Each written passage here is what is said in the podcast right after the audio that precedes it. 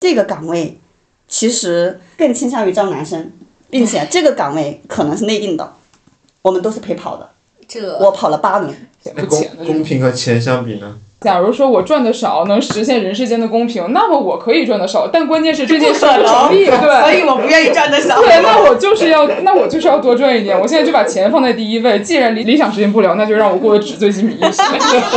逻辑满分。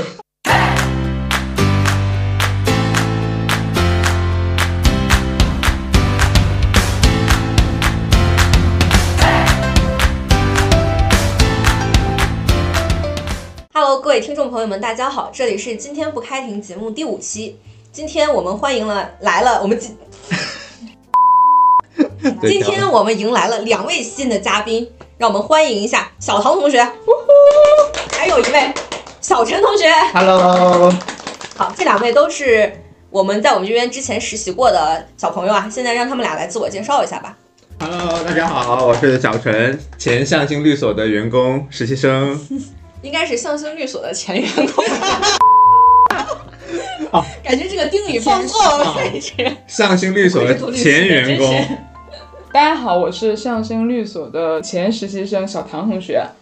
好，欢迎我们我们其他几个常驻的，大家也介绍一下啊。我是这一期的主持古山。我是老孙，我是树树。好，我们今天的话题是金三银四啊。金三银四实际上指的是招聘市场的一个一年的一个高峰期，就是指的三月和四月。三月的时候可能机会更多，然后被称为金色的三月；四月的时候也不错，所以是银色的四月啊。我们今天就来聊一聊这在这个金三银四大家的这个求职经历以及一些收获和所得吧。尤其是我们今天的特邀嘉宾这个应届生，应该对此更有体会。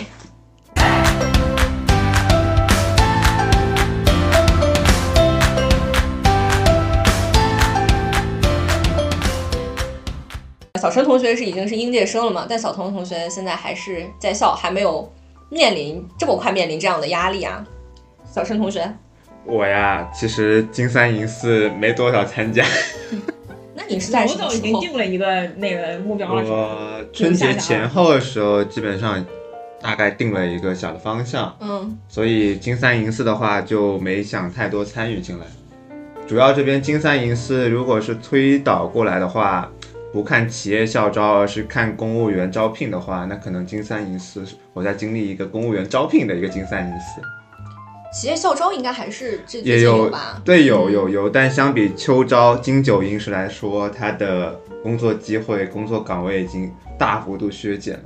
嗯，就是已经没有那么多了。嗯，相当于一个公司如果金九银十把法务都招完了，那么金三银四基本上只剩下那个公司的业务岗了。那你现在方向是什么呀？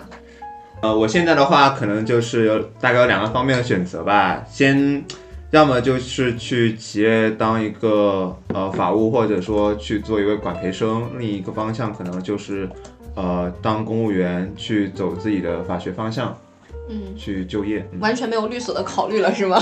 嗯，律所的话，来过一次之后不想再来了。啊不不不，没有没有没有没有没有没有，律所是这么认为，因为律所的话，它是个流动性比较大的行业，嗯它在这个社会上打拼的话，更多是靠自己的能力和实力。我认为主要是个人选择吧，嗯我可能会觉得我现在刚出社会的话，我暂时还没想好这么快自己个人打拼，然后想希望再去更多的一个经一个工作的经历吧，就是多体验一下不同的经历，然后到时候再去律所去做一个个体户去打拼。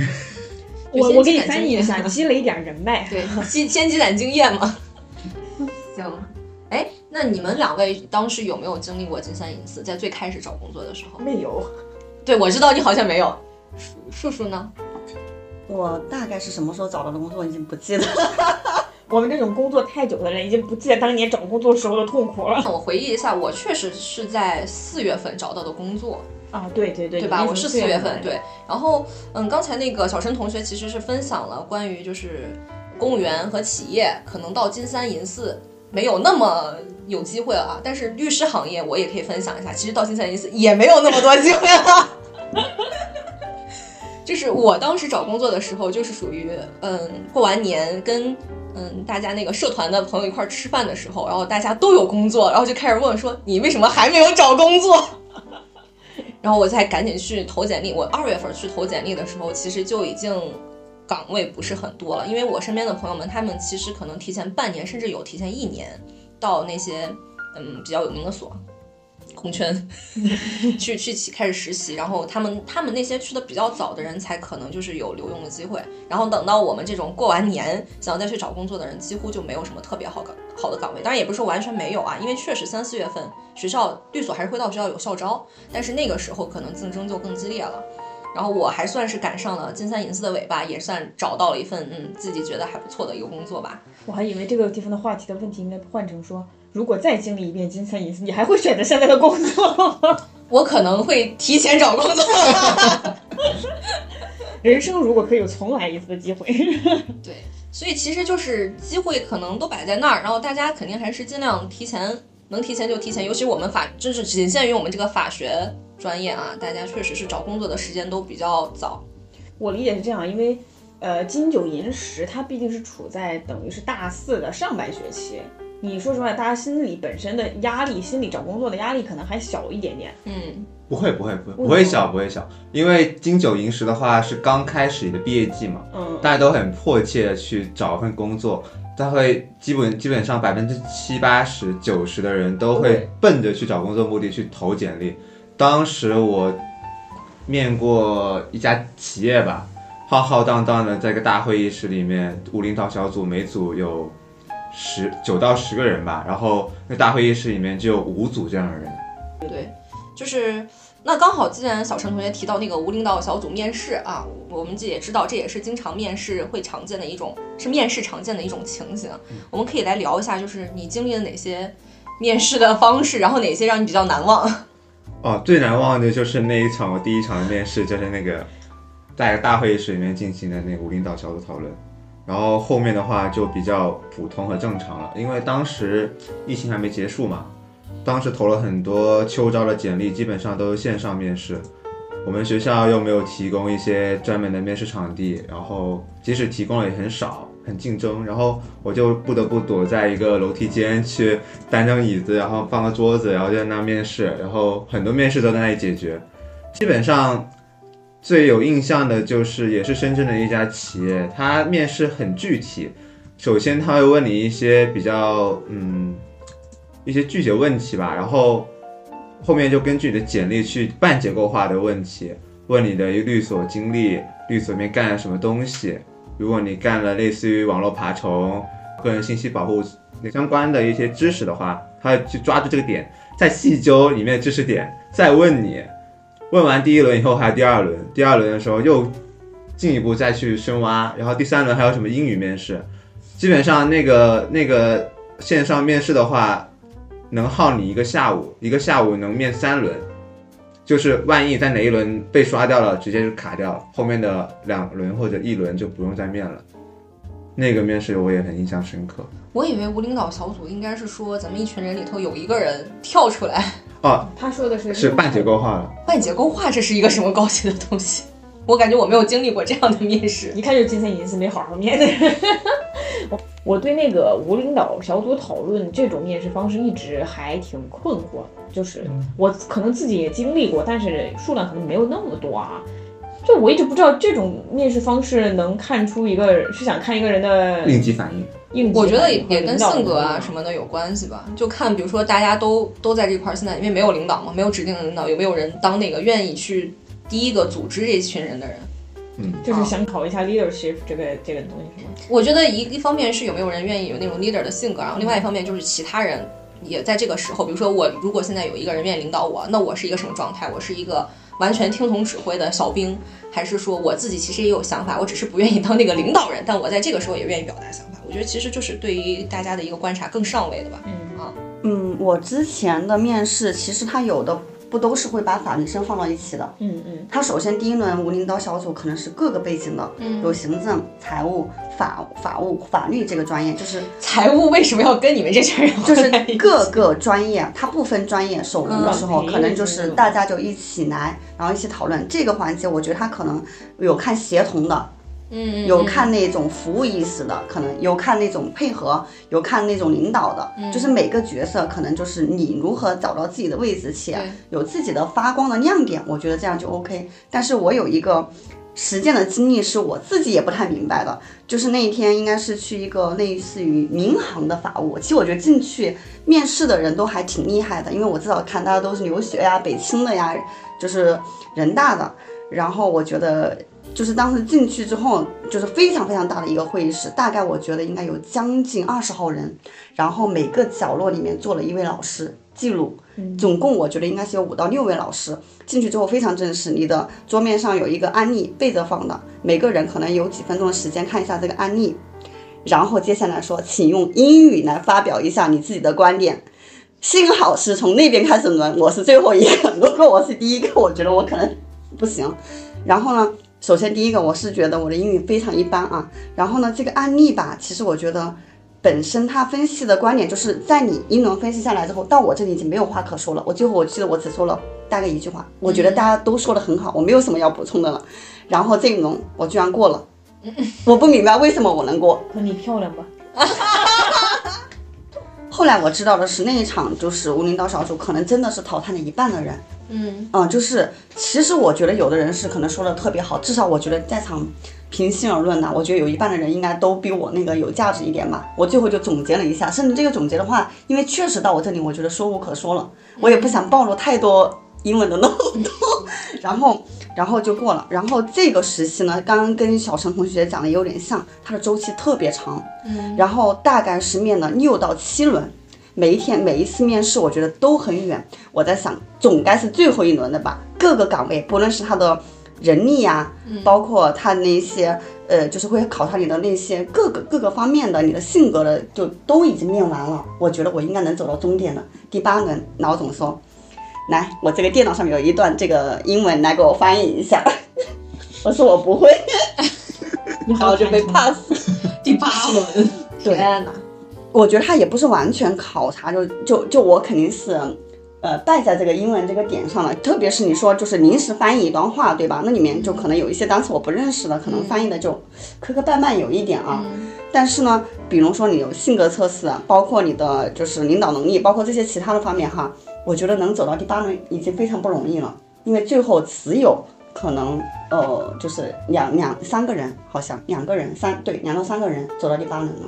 最开始人特别多，但是在这次面试结束之后，我听到一个消息，嗯，说这个岗位其实更倾向于招男生，并且这个岗位可能是内定的，我们都是陪跑的，这我跑了八轮，所以说一开始留下你肯定是因为你长得好看，为什么呢？反正他们都已经想多看你一会儿。对他们都都已经内定了，留谁其实无所谓了。真的，好难过呀！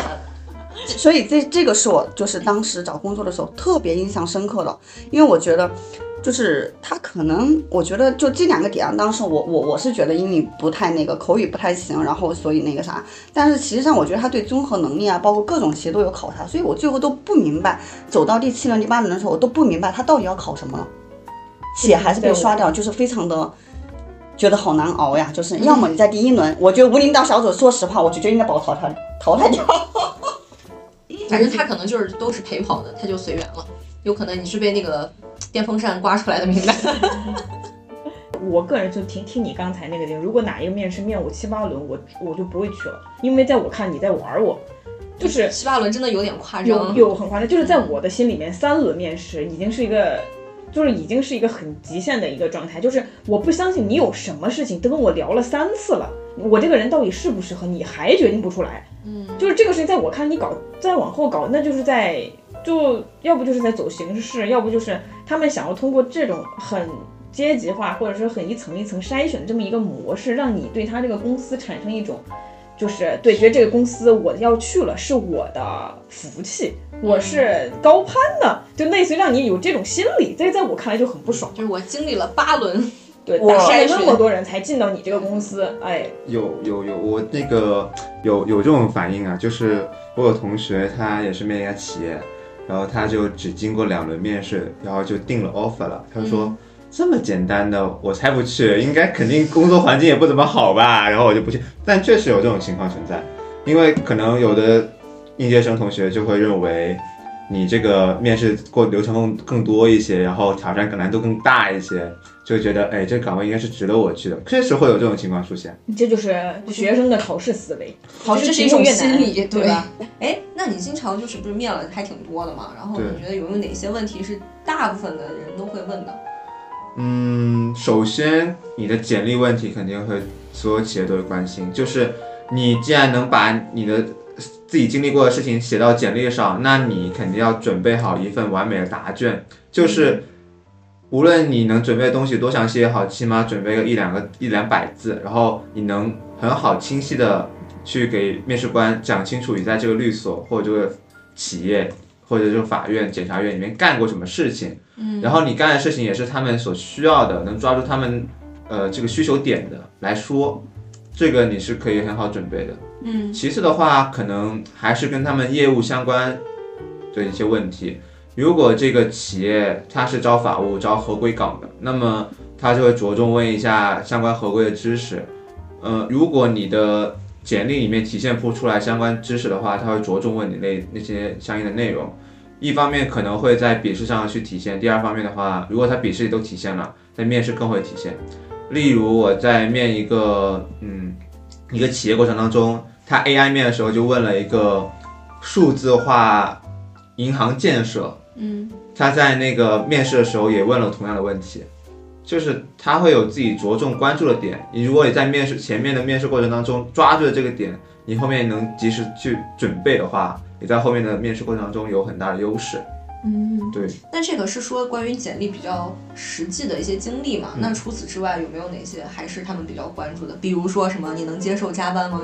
有啊有有，加班这个我觉得很很普遍啊，他都都会问我要不要加班，我嗯肯定也经历过这样的问题，但我回答可能也不算很正常，也不算巧妙吧，就是说我能接受正常的加班，但正常的加班是什么？他没有追问，他没有追问，他啊他没有问你让你去界定是吧？对对对，嗯我就说能接受正常的加班，然后如果是那些无意义的加班，我会比较拒绝。内卷。对对对对对，我就只能这么那那回答了。如果我是面试官，我会问你什么你认意义是无意的哎，没有没有，他们都没有跟我进一步，我觉得他们都心照不宣。他们知道你可以加班，OK，所以并没有整顿职场的一说是吗？我可以欺骗职场，我告诉你我能，但实际上等我进去，我跟你说 no，我拒绝。你进去了还能说 no 吗？但说实话，所谓的零零后整顿职场，其实在我的实习经历以及求职经历过程当中，我其实没有见到过的。我我见到了，我我其实没有见到过。他们不是说用年龄来区区分他，我是觉得他没有这样的需求，就是他不是在一个求职的阶段过程当中，他还没有达到相应的阶段，所以他只是作为一个学生去实习，他会觉得我就是学生实习，我又不想留用，我给你干那么多活干嘛？有道理。你很了解，你很其实懂。其实就是看你当时的那个心态和需求。心态，对对对。嗯如果你真的想留用，我觉得领导让你加班，你会不加吗？嗯，你不要说这句话的时候看着我好不好？我 没有，人家没有留用了。我们有过工作之间的一些交集。哎那除了留用之外，你觉得工资就实习期间的工资重要吗？嗯，看吧，我会觉得如果住学校的话，工资多少没多少问题，但是如果呃住校外要自己租房子的时候有成本了，那个工资还是需要稍微多一点的。嗯，那个小陈同学是已经是应届生了嘛，但小童同学现在还是在校，还没有面临这么快面临这样的压力啊。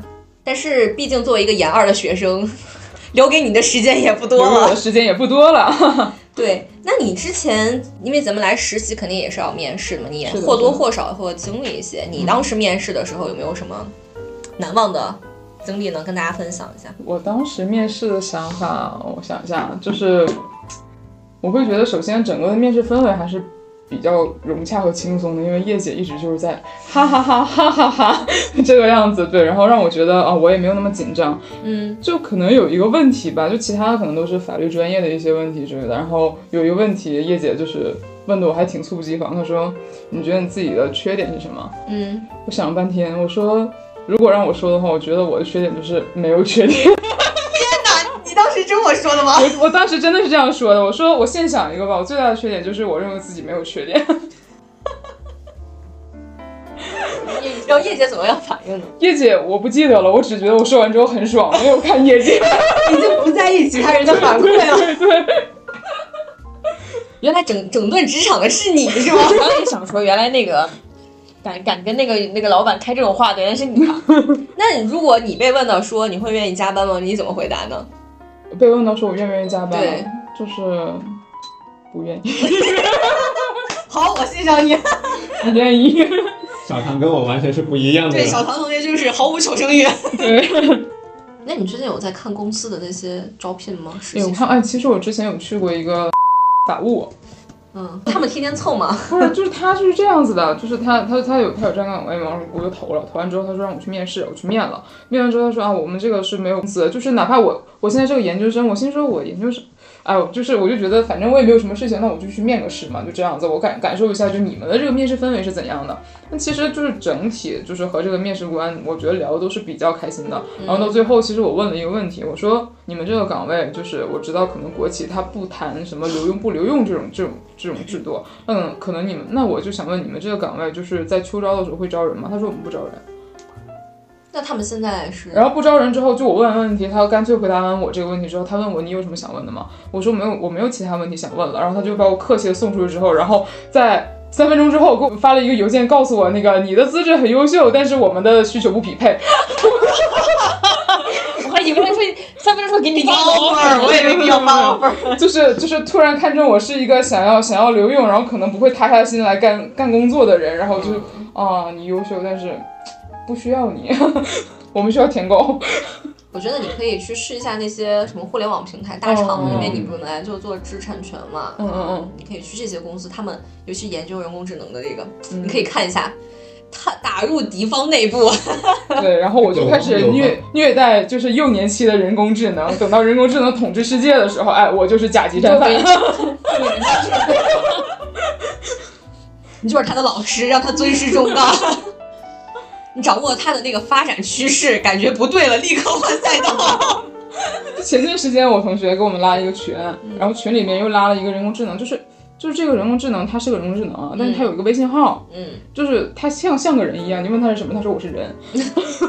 你问他啥？可能你要是问一个人，他可能不会这样回答。对，然后我成天就给他输入一些乱七八糟的问题，嗯我说呃那个那个，就比如说，请问安陵容和张明凯是什么关系？人工智能说，可能我不是真的人，但你是真的狗。对，然后我还问过什么，就是人有导盲犬，那狗有导盲人吗？这种问题，他怎么说呢？他就直接就是给我指向他的老家，然后我一看点开，就是他给我一个链接，说出现错误，然后想想要寻寻求结果的话，然后点击这个链接，我点进去，哦，果然你你背后 P 的皮还是 Chat GPT，永远的 ChatGPT。对，就是披了各种皮披了微信的皮，加入我们的群聊，跟我们做朋友，说他自己是人，想到打败人工智能的方法找到，就是我们给他提供一些乱七八糟的数据，对是吧？对对对，就是然后他脑子就乱了，就人类的胡言乱语。对我每天就是就是精神正常的时候和朋友聊天，精神不正常的时候去去骚扰他，给他输入一些乱七八糟的信息。毕竟小唐同学之后肯定也要面临找工作的这个问题。你现在设想一下，你找工作会比较看重哪些东西呢？首先，第一方面绝对是钱啊，嗯我就是我最看重的就是工资，我 就是找工作呢，就是让我活下去的一种手段。然后就是包括我可能，比如说，要是一个正常的面试，然后正经的问我，哎你觉得就是在我这份工作里，你更看重什么？我一定会说，我看重今后的发展，我看重今后怎么样。但其实这个就是它的底层逻辑都是我看重钱。如果你今后的发展给了我更多的工作，却不给我更多的钱的话，凭什么？我来做慈善吗？那如果说现在就是工作基本的，你说不要活下去嘛？那咱们嗯基本温饱啊这些都能够保障的情况下，你还会考察什么因素吗？就是在工作之内，是吧？嗯，我可能会觉得，就是我，我个人会更希望这个工作能更有趣一点吧。就是嗯比如说，可能我更倾更倾向于在工作中就是解决一些实际的问题，然后这样的话，我会觉得就是这个工作会让我比较有成就感一点。嗯然后，所以我觉得这个可能是我考虑的一个因素。然后再有一个就是，就是能不能学到一些额外的东西。就是个人成长方面吧，我觉得可能跟上一个方面也差不多。那那咱们真的就是进入到那个实习阶段，然后你觉得你是在你现在是有几份实习啊？之前之前最主要实习有两份，哦，其他的我一共有四四个四个实习吧，嗯，但主要是两个实习都在律所律所的，嗯你觉得那个实习主要在干嘛？然后两家律所的差异大吗？啊，两家律所差异可大了，但主要是我这个当时身份不一样。第一家律所可能我当时是在大四，然后是本科阶段；第二个的话是在研究生阶段找的实习。嗯，这两段实习经验的话，给我一种截然不同的感觉，因为首先这个本科生的身份吧，会给这个律所合伙人一定的一个觉得，嗯，你这个专业知识应该不大行，就是可能还有所欠缺，他就可能不会给你更多专业性的活去干。嗯当然，他不给专业性活去干，可能也会出于其他考量。当时我那个团队可能就是因为，嗯、因为我是是我们学院推荐过去的嘛，可能他们律所有指标任务，这是一方面。第二方面的话，可能就是他们业务也不是相对很多，嗯就是也不需要我去辅助很多业务性的工作。第三点就是我这个自自身的能力问题啦，他会觉得我嗯本科生确实对是，就感觉你专业好像没到那个程度啊。对。第四点的话就是他确实也需要打杂的，嗯 可以，那你们的需求 很匹配。对，所以你在那块儿就是以打杂为主是吗？对我当时做打杂的活很多，比如呢？写微博推文，哇，抓热点，给他抓热点，写微博推文，以我们这个老板的这个微博名义去发。然后第二个可能是给他处理一些发票、贴发票之类的活。第三个就是写公众号，给他们给他运帮助运营他我们老板个人的公众号。嗯，然后有一些时候就是在他开讲座的时候去当当安保什么的。嗯，就是男生就是要被这样用的。确确实挺打杂的。嗯就是那个律那个律所经验，就给我一个很挫败感。就感觉跟律所也没有什么必然的关系。对，但是我当时也学到一些相关的法律知识吧，就是修改合同啊，以及呃，好像也就修改合同比较专业的了。然后也就也就没了。对，嗯，那来咱们这边给你做的工作还是挺多的。这边工作就很多了，就你能学到很多专业性的问题。例如之前叔叔带我去去进行一个课题报告研究的话，就是叔叔就是一手把手去教我这样的问题，从那个课题开始到最终的这个课题结束，就是完全是由我参与其中，就是你能学到这个课题是怎么搭建的。人员怎么安排，然后这个知识体系怎么去一步一步完善，你会发现这个律所的工作模式怎么样的。这时候我觉得这种工作是更有意义的。他突然开始拍起了马屁。我想说，哎，突然开始变成了我所的宣传。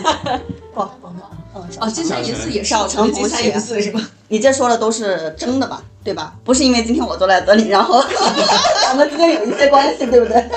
这当然是真的呀。我觉得他肯定说的是真的。嗯，但是确实那个活儿还干的算是我们和实习生之间合作干一个活儿干的对比较就安排的比较得当的。对对说实在话，那个项目持续了大概一个月。对对，就是首先是他可能跟的话，像你们的话可能会说，就是最好是从这个项目开始的时候就开始跟，这样的话，其实你有一种。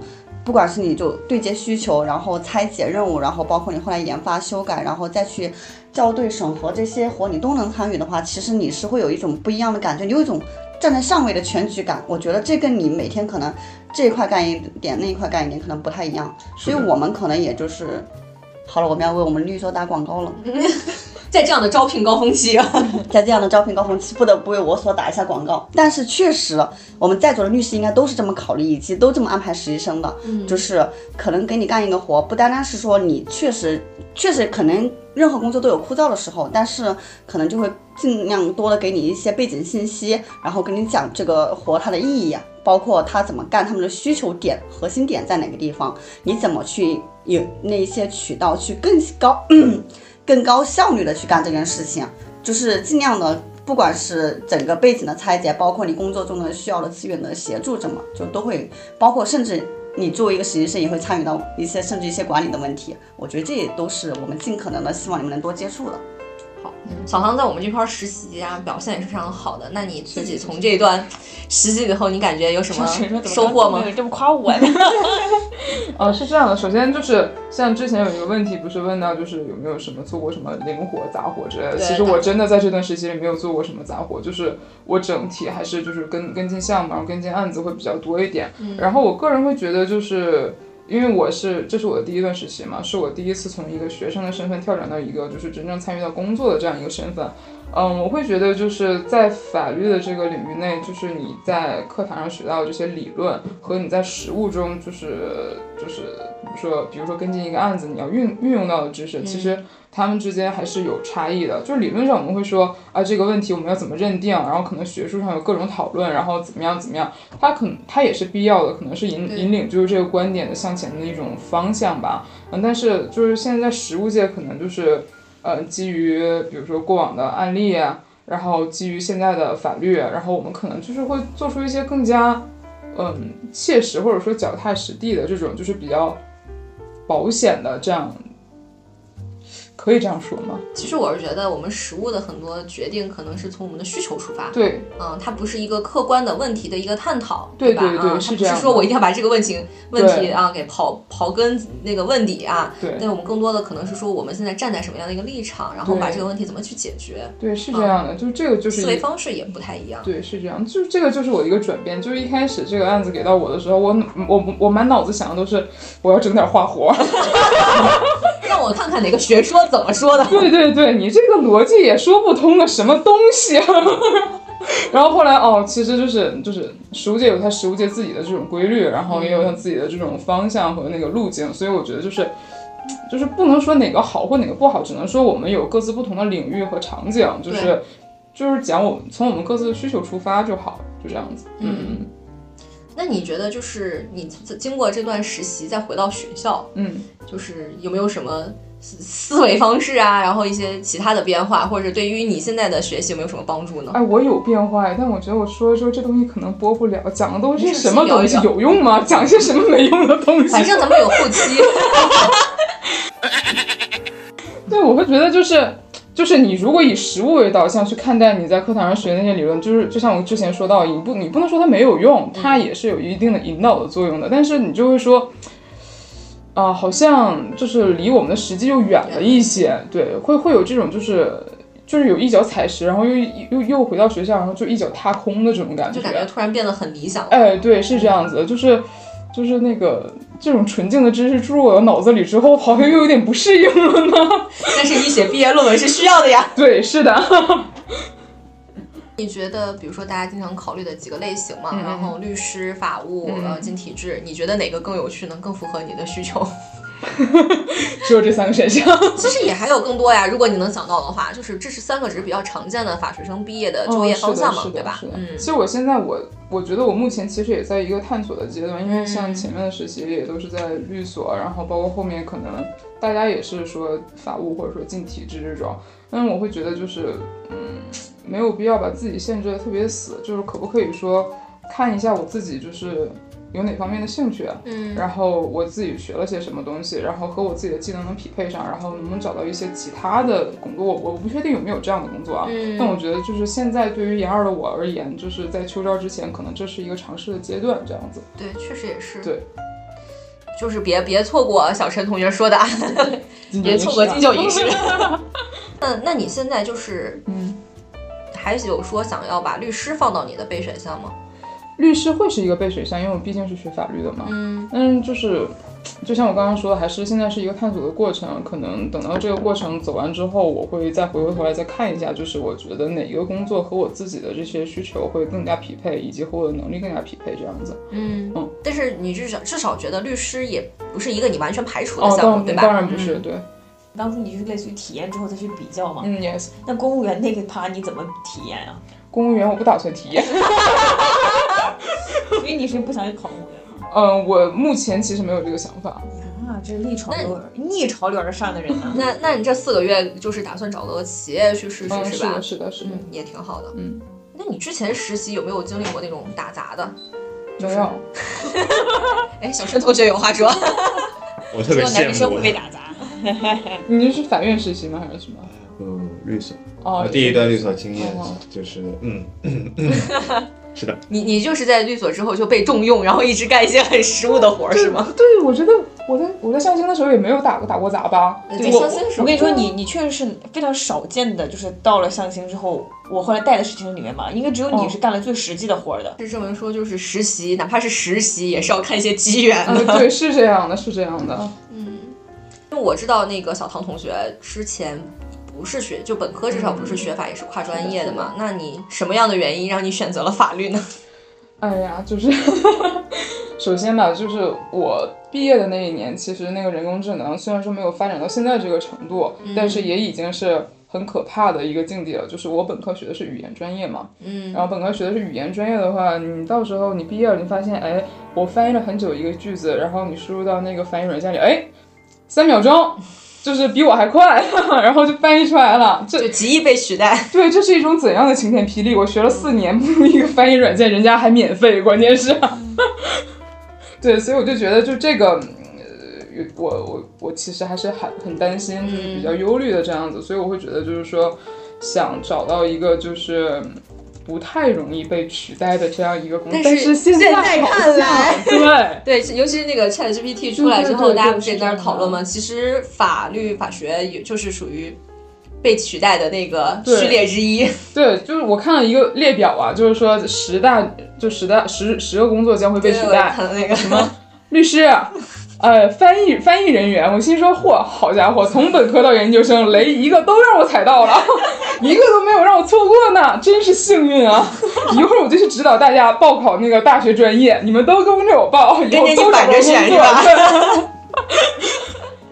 没有律师，感觉还是能再多苟一苟。啊，是的，是的，是的，但是，哎，我也不好把把语言翻译说的那么糟了，毕竟不然会有人来打我。就是，嗯、我觉得就是任何行业，其实你做到最顶尖的那个层那个层次的话，都是不容易被取代的，对对吧？对但是其实留给我们青年人这个发展的时间也是比较有限的。就是如果他突飞猛进那么快，那我们又没有那么那么多的成长时间的话，就是其实就是被被覆盖过去了，被碾压过去了，这样这样还挺有紧迫感。对对是这样的。那你当时那个跨专业考研的时候，嗯你觉得难吗？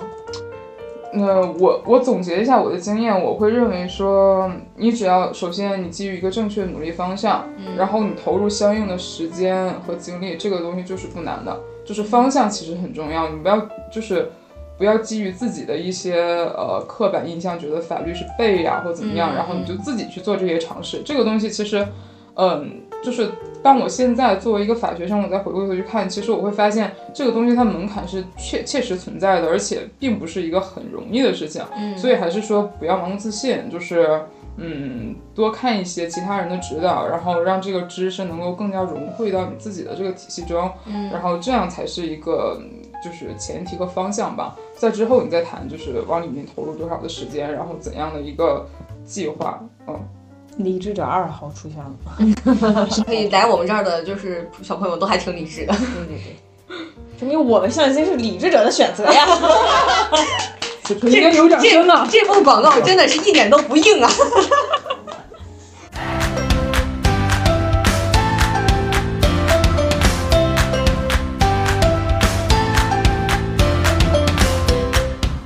行，那我们刚才其实主要就是聊说这个，嗯，毕业之后的一个工作方向啊，大概是方向领域的一个选择。然后我们其实可以再讨论一下，就是工作之后的这个地域的选择。比如说，你像我们三个其实都是北漂人，但是小陈同学好像就不打算北漂。啊，对，我不打算北漂了，我要脱离北漂。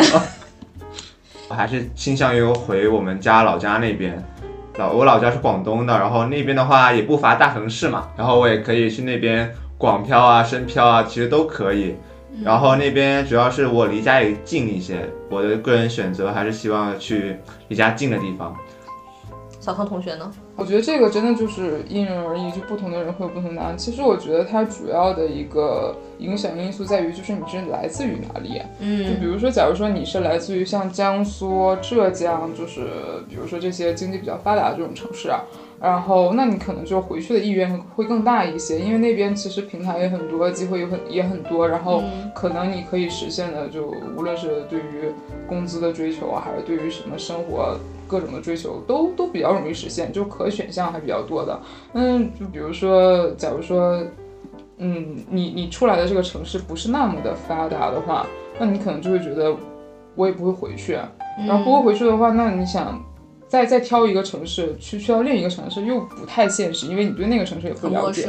对，所以说目前就是对于我的想法而言，我可能还是说先留在北京看一下这样子。对，嗯就是北京可能是我就是比较了解的一个城市，然后我也在这边就生活了几年嘛，嗯然后各种工作机会可能也接触到一些，然后我会觉得在这边，嗯，可以先停留一下。对，嗯，就小陈同学就是毅然决然的回家了。其实我觉得就是也有小唐分析的那个因素在，就是因为你回家，你们那边也是有很好的机会，然后城市的经济发展也挺不错的。是的，对，是这样的。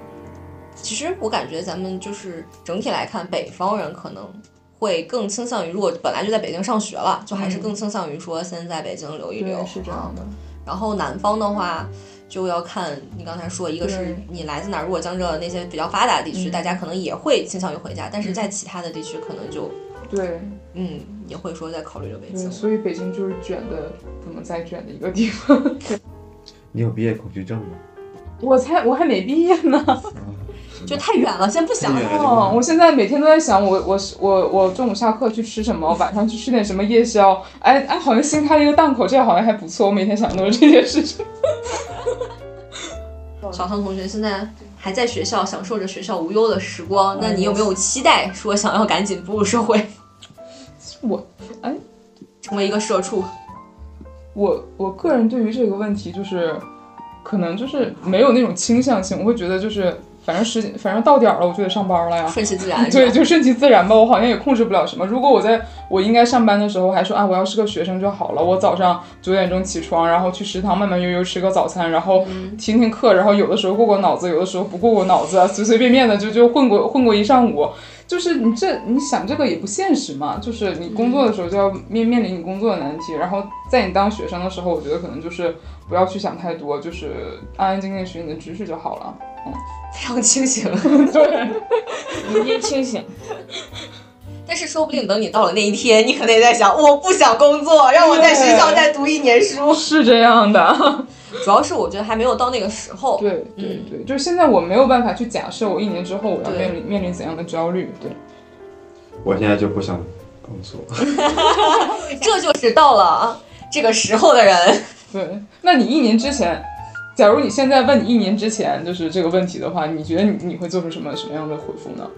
一年之前，我好像还在忙别的事情，都没有想到工作的事情。对，就是各各种时间被自己当时的那个焦虑啊，什么各种事情占据着。对对对对，每每个年龄有每个年龄的烦恼，对，每个阶段都有各自的痛苦。是这样。就是对于学生身份的改变。对学生身份改变，就是以后的话，可能是真的要需要独立了。你要就是每每个月看着自己工资表有多少钱，然后算一下水花多少，电花多少，你不会算的。花多少，就是你会发现这个过程特别的难受。我怎么这个工资这么快就没了？在北京租房的人告诉你，你都不会看了，你都回家了更不会看。不是我在北京租房的时候，真的会有这种感觉，啊真的就是我拿着自己工资，发现入不敷出。哎，你那个还时候工资太少了。对你实习的时候会那么在意吗？其实我感觉我当年实习还整个是一种家里啃老的状态，所以我不太在乎我手上工资到底多少钱。我当时主要是自己第一次租房嘛，然后什么东西都要自己管理，然后去完完全全让自己体验北漂的感觉了。就是我已经体验一次北漂感觉，我会觉得自己不适合北漂，所以我就这也是你回家的一个原因之一，对就是因为你对对自己先先先体验了一下了。对先体验了一下，知道自己可能不太么适合吧，不怎么适合。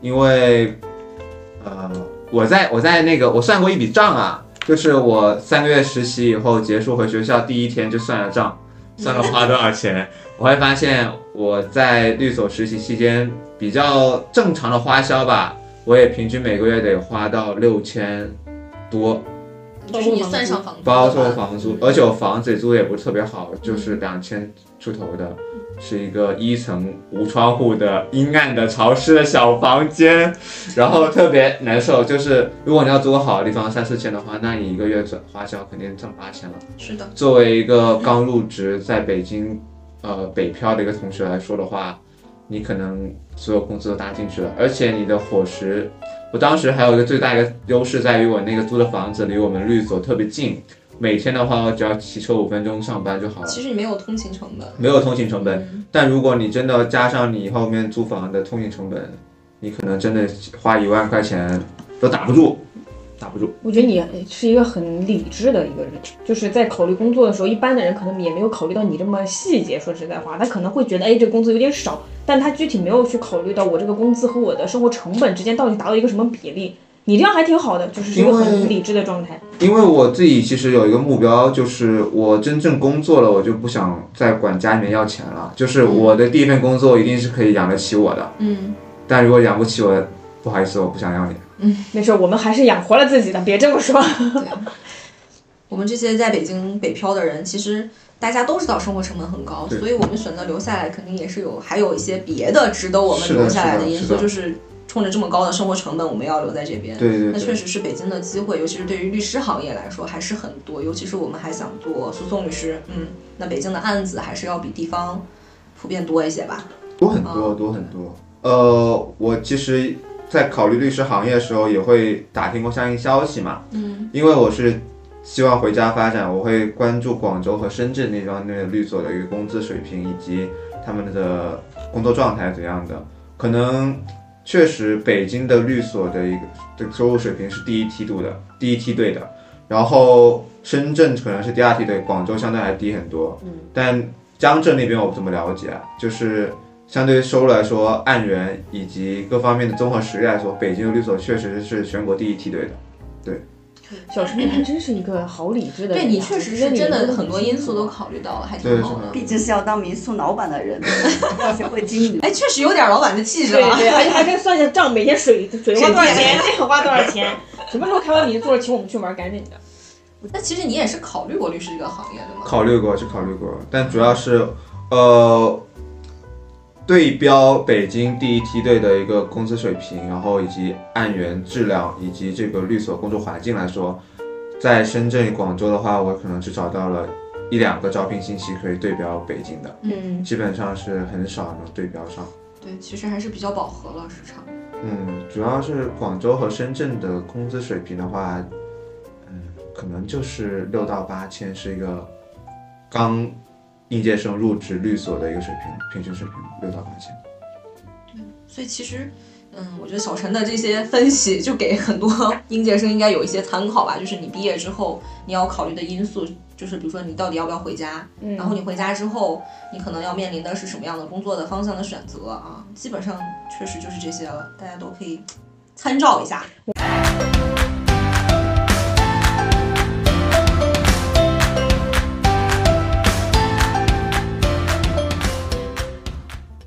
那我们刚才其实聊了，就是有一个地域选择，有一个你自己的倾向，然后可能还有薪资，薪资肯定也是要考虑的。对对对那除此之外，你就是在找工作还有没有什么要考虑的因素呢？比如说这个合伙人面试的人有没有符合你眼缘啊之类的？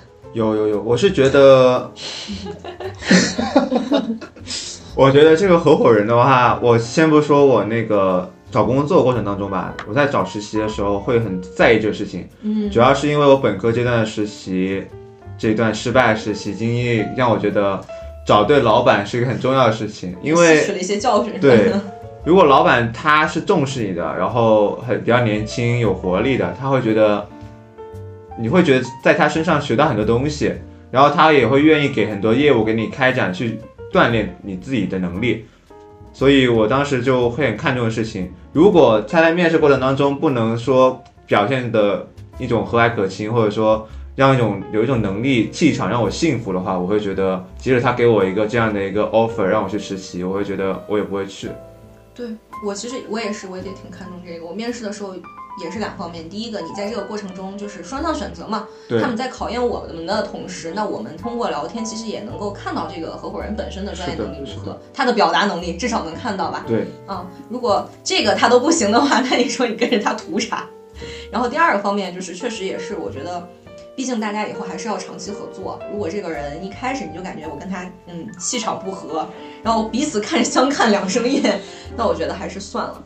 那其实包括我们即使正式工作也会有个实习期啊，我觉得这个实习期其实对于我们现在选择也很重要，因为实习期你是能看到老板以外的同事，嗯，对吧？我觉得同事之间的这种工作环境，以后也是要伴随你很久的。在这个以后，你就可以判断一下，说我跟我这个环境是否匹配。匹配。对我觉得这个工作环境还是很影响人的心情的。小陈同学今天能回来做我们播客节目的嘉宾，至少说明了一件事情。小陈同学说一下，小陈同学，你来说一下，面试的时候来了，快，这说明了什么？这说明了什么？在在场三个面试官看着你呢。这个问题嘛，就是我之前会选择来向心实习，很大一部分原因就是因为我觉得他们面试的时候，面试官给我一个特别好的印象。当时树树也在面我，但主面试官不是树树啦叶姐。然后她当时就是我当时第一次面试，也不是说第一次面试，是经历了很久时间以后的第一次面试。然后我会有一些紧张，但是我看到叶姐这种和蔼可亲的，就是状态，她会循序渐进诱导你去发言。当你问你一个特别是嗯理论性专业问题的时候，他明显感觉到你可能会有一些不自在，或者说有点紧张，你可能一下子想不到，他就会提前的把一些很多背景性的知识去铺垫给你，让你有大概两到三分钟的时间去一边听他说，一边自己去思考。这个答题的或者说回答问题的这个框架，然后再慢慢的回答出来。就是我会发现这个老板叶姐的话，她就是很注重你，也知道你的年轻人在想什么东西，会这给你时间去思考，而不是说完全 push 你去回答一个问题。这种的话，我觉得它是能宽容我们的缺点存在以后，也会让我们更好的激发自己潜能。然后来了以后，发现我们团队都是一群很有年轻化的、有活力的律师姐姐们。然后我们在这个团队也很很有活力，不像我之前可能去个大比较规模化的律所，他们工位都有卡座嘛。然后我们团队是分在不同的一个卡座上面，很难去沟通交流。我们这边的话就是交流亲密无间，就是点外卖啊，吃个饭啊，然后基本上就是那一桌，然后我们都要么吃喝玩乐都能交流上，要么就工作一下就能 at 上，然后喊一声就能去会议室去讨论。我觉得这种工作环境、工作氛围能给你，特别是亲身经历的，特别生动活泼的去感受到这个律所工作是到底怎么样的。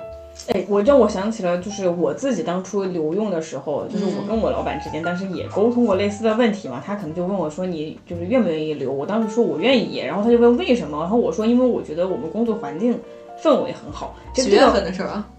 可能肯定是比你应该是比较早，我具体时间记不清了。但是当时这个回答可能啊，他们那种非常成熟的律师，就是已经是那个什么了，就会觉得说幼稚，幼稚，就是觉得这是一个很就是你不考虑考虑的不是发展，就哪哪怕冠冕堂皇那些话你都没有说，我我直接就说的是我觉得这个地方的工作氛围很好。其实我我并不会觉得这个选择就是到现在为止啊，这个答案可能也还是一样的。就比起那些可能比较虚无缥缈，我自己实际上也拿不准的所谓的平台成长性啊，当然这个当时给我的工作，我觉得我能接受啊。然后以及一些你看未来发展什么资源乱七八糟的这种，我觉得我当以我当时状态根本就判断不出来的东西，我觉得让我在一个我觉得舒服的环境里面工作这件事情很重要，就是让我跟一群我喜欢的人一起去做一些我还算喜欢的事情，这点很重要。对对，我认我也认同。我今天路上还跟跟陈跟我们的陈导也聊到，就是说，其实不要说这样的因素觉得它不理性，因为我们觉得情绪价值对于一个人来说也是非常重要的。就是你能在一个环境中保持自己稳定，甚至更好的情绪去工作，那它对你来说一定是有利的。如果你每一次上班如上坟，那我觉得它对于你的痛苦真的就是非常持久的，而且可能在你没有上班的时候，你也会感觉到很痛苦，然后即将上班了，你又会觉得更加痛苦。因为我们现在我觉得我们的环境可能是只需要大多数情况下都只需要考虑工作本身，嗯，是其实是非常简单的，就是我们不用想，呃，就是你们。就比如说举一个例子，你们买奶茶为什么不喊我？我觉得好自然，不用 Q 我。他们买奶茶不喊我，一定是为我好。就像我们以前说的，就是你的关系就达到这么自然，就随意。其实他也不一定是说靠你多么努力的、刻意的去经营怎么的，他就是自然的，他就这样。这样的话，你们其实有时候反倒你工作中的一些问题，在这种关系中得到一种舒缓，其实你是能获得这种力量的。我觉得。并且你在工作当中，你所谓的合作，因为就是原先，比如说前面又我们有一个 callback 一下啊，所谓的无领导小组讨论，他有时候不是也是看你在一个团队当中承担什么样的角色嘛？那我反过来要讲，我要承担什么样的角色和我这个团队本身是什么样子的，其实是反过来是相互影响的。那在一个比如说和谐的团队里面，你自然而然的你就能够去发挥你自己的价值，或者是找到你自己的定位，这个事情是一件很顺理成章的事情。每个人想要，大家想要去。合作起来去讨论一个案子的时候，是一件非常就理所当然的事。我们就能够就是在一起认真的一起把一个可能很难的事情，然后把它做完，并且我们俩可以一起加个班，一起把这个事情干好。但如果反过来是一个不好的环境，你自己你你遇到一个很难缠的客户，但是又没有办法，就是你你工作当中实际上接触的人让你觉得非常不舒服，但是你又你这个工作本身又很难，又得不停的加班，实际上你整个人状态是非常不好的。嗯，对这个事情。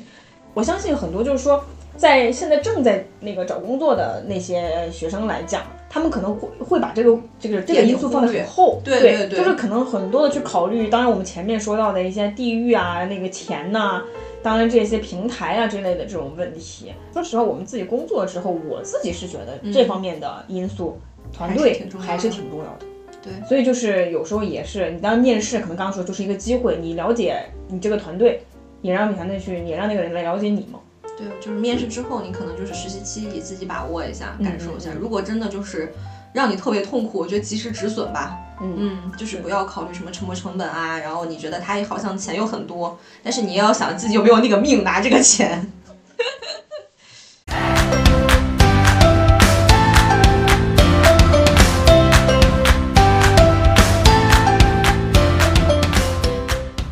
我们聊了很多。很多六便士的东西，我们来回来看一下月亮。就现在，我们来问小陈同学，就是你现在想，比如说即将干的事情啊，包括你学这六年，你觉得是你一开始当年高考完所憧憬的那样吗？嗯，我认为我当时高考完所憧憬的完全不是这样。我憧憬大学，首先说一下大学生活。我憧憬的大学生活应该是没有作业，然后很舒很舒服，到处去玩的大学生活。但回来发现还是要上晚自习，还是自觉上晚自习。你这么现就是就是各种社团活动搞完以后，你还是发现你要交作业那种，你还得去有时间去安排一个晚自习。咱俩明明一个学校的，为什么没有？但是我我我现在现在了解到，现在大学生可能有时候有的啊，看人就确实压力还是挺，就行程和压力都安排的挺那个啥的。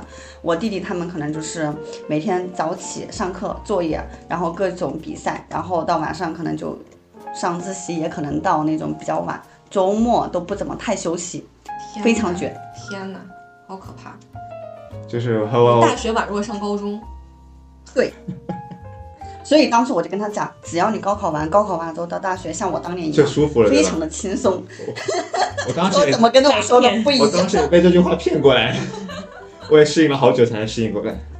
然后我当时为什么会报法学，主要是因为文科没啥好报的。是是的，非常现实的理由。对，很现实的原因，我一直觉得自己自己很现实。然后在我们当时高三嘛，然后没什么课外的活动，每天课外活动就。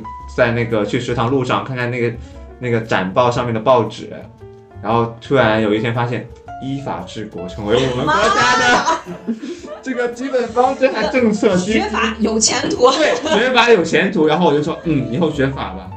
我本来第一学法之前，我觉得你不理智呢。没有没有，我第一重大的决定都在不经意中。说明这是高瞻远瞩，好吧？你的职业理想是什么？我的职业理想。我很难说有什么职业理想。最初的梦想，来一首歌。实现人间正义吧！我的妈呀！我的妈呀太高大上。十，但但但确实啊，就是我觉得对于我而言，就是公平这个这个价值其实是很重要的一件事情，就是抛开什么钱不钱的公。平和钱相比呢？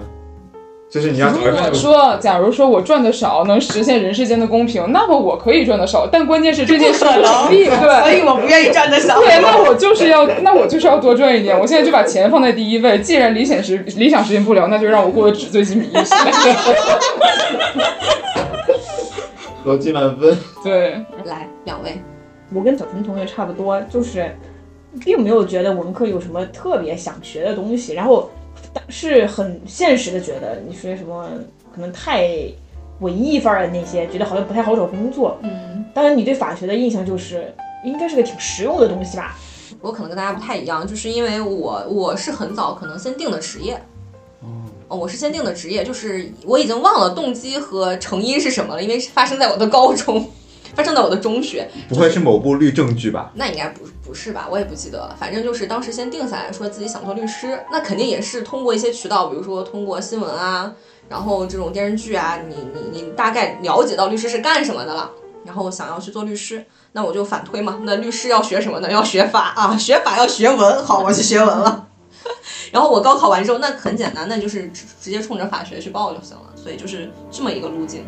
也算是一个非常清晰的规划了。对，然后这就导致我真的当了律师拿到红本那一天，我其实特别迷茫。嗯嗯，就是因为我确实也好多好多年的一个可以称为理想吧啊，好多好多年理想。然后当我真的那天拿到那个律师的执照的时候，我想说，所以呢，接下来呢，就这，我我下面要要干什么呢？就是这个目标我实现了，然后呢，所以你所以你才可以金三银四的时候才慢慢悠悠找工作吧，因为你一早就想好了要当律师对，压根前面也没有那么多，你没有必要去参加那些有没有的有的没的企业的面试。我确实也没有参加，所以我其实面试经验不是很多。哎，那我有一个好奇啊，嗯就是我当时毕业的时候，我记得大概我印象中至少有百分之八十的人都会先去考公，或者说大家的想法都是要先考公，然后嗯，然后是企业法务这一类的，最后最后的选择才会是律师。那个时候好像非常非常我能知道的就是很少的人会去主动的第一梯队去选他。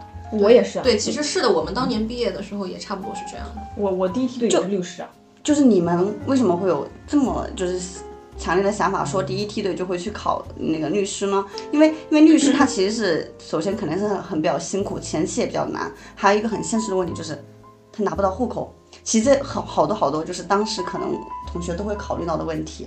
我觉得就是，嗯，每个人考虑的因素不一样吧，就可能就是甲之砒霜，乙之蜜糖嘛。就是你觉得户口是一个很重要的问题，但是在我看来，它从来都不是问题，因为我也没有想要拿这个户口，啊，所以就是我我很有可能就是大概率啊，还是会考虑回一下家。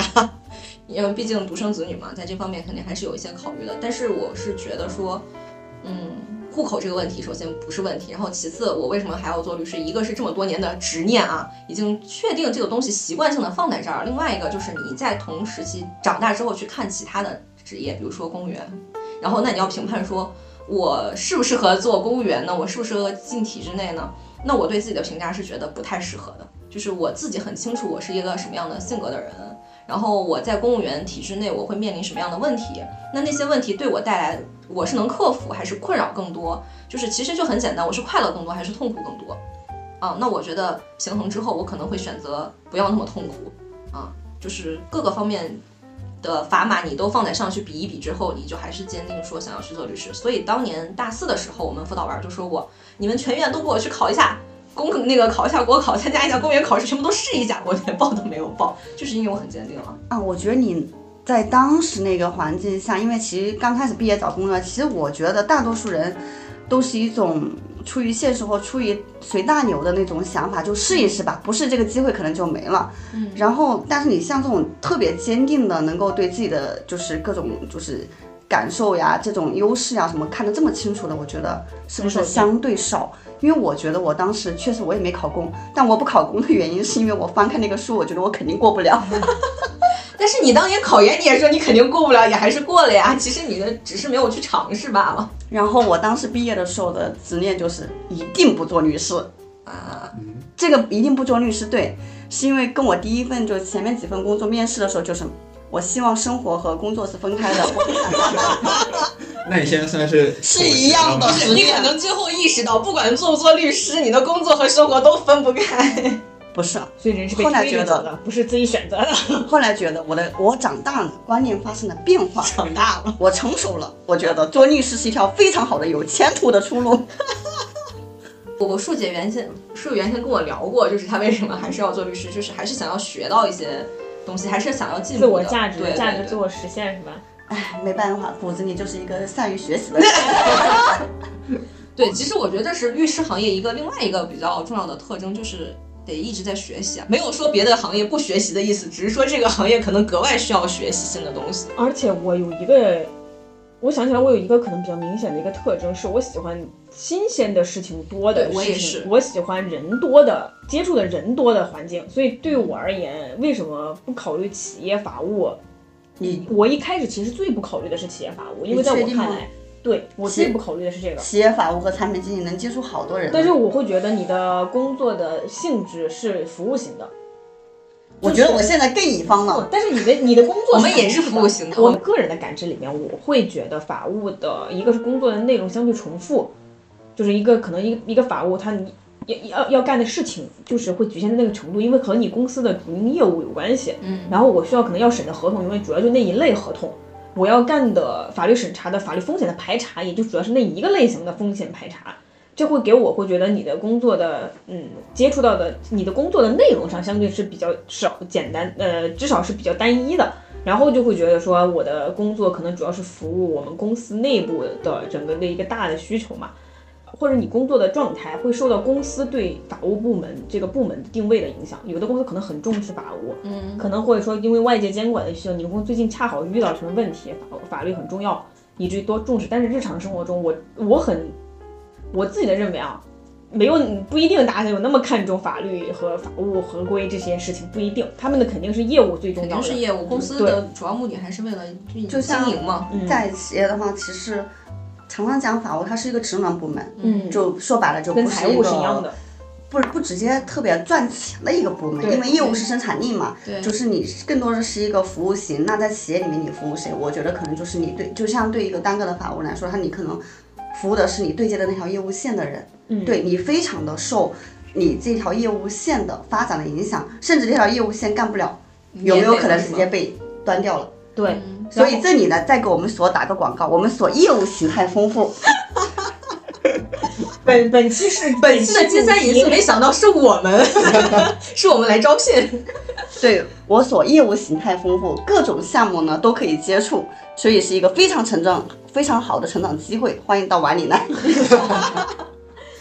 对我就会觉得，嗯，这嗯，就是我会我在秋招或春招期间的话，也会有相应的感受，就是作为一个法务，你作为一个律一个企业的中后台，特别是后台，你会发现你的作用就是那么的卑微，从工资上也能表现出来，前台的工资这么这么高，后台工资作为法务工资特别特别低，就是你作为一个学法学出身的人，最终发现你都能工作的地方只能是后台去服务别人，心里总会有一些落落差。但是你作为一个法学，你能自己独立出来去干的话，可能最终还是得落实到一个律师身上。律师永远是一个独立的一个个体，去提供法律服务。它相比于企业来说的话，它企业是后台，法务是后台，但你律所的话，可能是更有独立性的，更有话语权的。虽然是作为人家的乙方，但是也更有话语权。虽然也是服务，对，但是你能接触很多的乙方啊，嗯我能接触很多的甲方。对，啊，我能接触很多的甲方，就是你的独立性是不一样的。而且可能会更丰富一些，对对吧？对对对，嗯所以这是有时候为什么我会把律师律师留到后手。留在后手，所以他也把律师当做一个选择，嗯虽然不是第一选择。对至少录了小小陈同学的备选名单，这很不容易了。没有没有，我我你对于走体制内和体制外是有什么？我一直都将律师作为最终可能最后的一个职业规划。但我感觉体制内应该是你的最优选吧。呃，体制内，因为我是觉得我不想这么快当个体户，嗯，因为律师我们三个在场三个个体户有被扎住。就律师但是我们也不是个体户呀。但是你最终的发展路向路径是个体户。嗯嗯，嗯，但是您说的可能最终也是得几年之后，五对年，比如说对你至少工作而且五年，那你在，体制内都不止五年吧，而且现实想法是，我想有更多的职业体验感，那其实我觉得这个是可以的，对挺好的，最主要也是要积累一些人脉资源。这个思路也挺好的。很符合小陈这个非常现实主义的功利主义的风 我格。我我在高中之前不都不是功利的，高中以后才公立的。没有功利主义也不是贬义词，对对对，嗯，差一个那个话题就是，呃，特别羡慕古山姐还有那个老孙，就是他们那么快能坚定自己想干什么。就是我能回忆起来，我最终能坚定的一件事情就是文理分科。我坚定的选择文科，没有理科。理科的排名其实比文科还高一百名那，是为什么？就是想学历史和地理。哦，但结果发现读完文科以后报不了地理专业的大学，嗯就是大学里面报不了任何地理专业，然后就只能学化学。那历史呢？非常不好不好，不好，对对对对，就是 突然又现实了起来。突然间就是最最不现实的就是这个文理分科，后面都是现实的选择。其实我不是我，我相比起来啊，古山是真正的可能比较坚定。我我只是迷茫期来的比较晚。其实我感觉大家就是因为从学生到那个工作这样的一个身份的转变，然后也是人生比较重要的一个选择嘛。我觉得在这一块儿，大家就是确实方式啊和途径肯定可能都不太一样，然后考虑的因素也不一样，但感觉最后也许就殊途同归了。所以我们今天坐在了一起。对啊，就是有一些东西，如果你能考虑到，那也可以提前考虑；考虑不到，也不要勉强自己。就就是这么讲，就是虽然说，呃，可能对很多学生来讲，觉得金三银四是他找工作最后一哆嗦嘛，就要不就这个时候找，要不就怎么怎么样。但实际上未来的路也很长，而且我们虽然这个社会可能老是喜欢给我们灌输一种你你行差一步你就没有后悔的机会了，你就掉队了，你就阶级后退了，怎么怎么样之类的。但实际上，我觉得。你只要保持住自己的状态和不断的学习进步这种状态啊，你你人生当中你有很多次选择的机会。比如说我们的叔叔能够从公司的法务变成了他当时最开始最不想干的我我不是法务啊，我是产品。产品，意思是说从公司里产品的职务就是跳到了他当年可能最不想要干的律所，但是就是以后就我你你我们都是一样的，大家以后就是此时此刻你勇敢的去做你的。选择就好了，然后后面还有很多的机会可以再去尝试、再去改变的。比如像我们小陈同学以后还要开民宿呢，对，因为我觉得人生的不同的阶段，可能发生的事情也不一样，然后人的想法也不一样。就像我可能前期比较坚定，但是我后期也确实迷茫过一段时间，所以就是也不要怕迷茫，也不要怕焦虑。我觉得在一个合适的时候，先先迈出来一步，先做做看啊，就是至少先手里干个活儿，然后在这个过程中，可以也再考虑考虑。对，我觉得就是还是有很多，就工作这个事情还是有很多偶然性的。就金三，我们今天不是聊金三银四嘛？对，其实我们今天就是关于这个毕业之后，然后怎么选择工作啊，然后也也聊了挺多的，比如说需要中间要考虑的一些因素，以及给大家帮大家协助大家梳理摆正自己的心态。我觉得这个可能还是比较有用的。那对于咱们最后这个金三银四的话题，大家最后还有什么想说的吗？早点找工作，不要错过秋招。不要错过金九银十。要不要这样？我们每个人说一个自己的建议，就是小陈的建议就是不要错过秋招，不要错过秋招，秋招不努力，春招徒伤悲。真的，真的，真的。那我的角度啊，如果你现在我的话，就是以我的性格来讲，我会建议他向小陈学习一下，多做一些资料的收集和整理。我觉得，嗯，恰恰好是我这种脑子一热想干嘛就干嘛的人，嗯。最需要的其实就是，对于自己所不了解的东西，要用用一个中立的心态，先去了解、去摸透一下，然后再去做决定。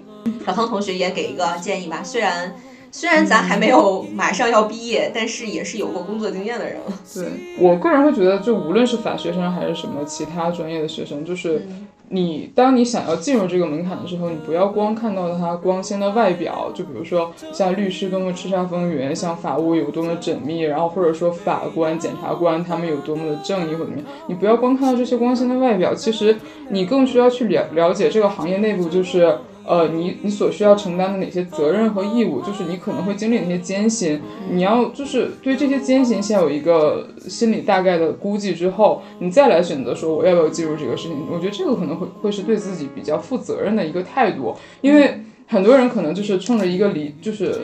一个赤裸裸的理想主义闯进来，闯进之后发现，哎，这个世界好像不如我所愿，那那其实我觉得并不是这个世界不如你所愿，只是你误会了这个世界。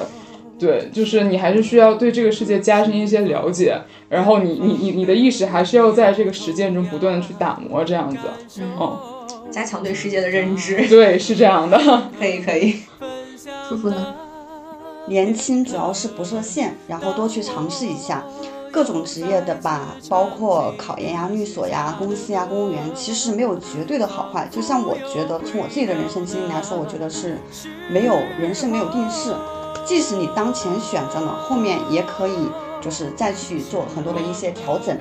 因为我觉得人生的赛道真的是比较宽、比较长，主要是保持一颗向上的心，我觉得惊喜都会有的。行，那我最后再说一个，就是，嗯，金三银四是一个机会，当然刚才小陈也提到了，金九银十更是一个机会。所以，如果大家没有考虑好自己以后要做什么工作的话，那你其实就应该趁早打，就是把握这样的一个机会去多尝试，肯定是没有错的。尤其是你在这个面试过程中的经验。对你未来肯定也有帮助。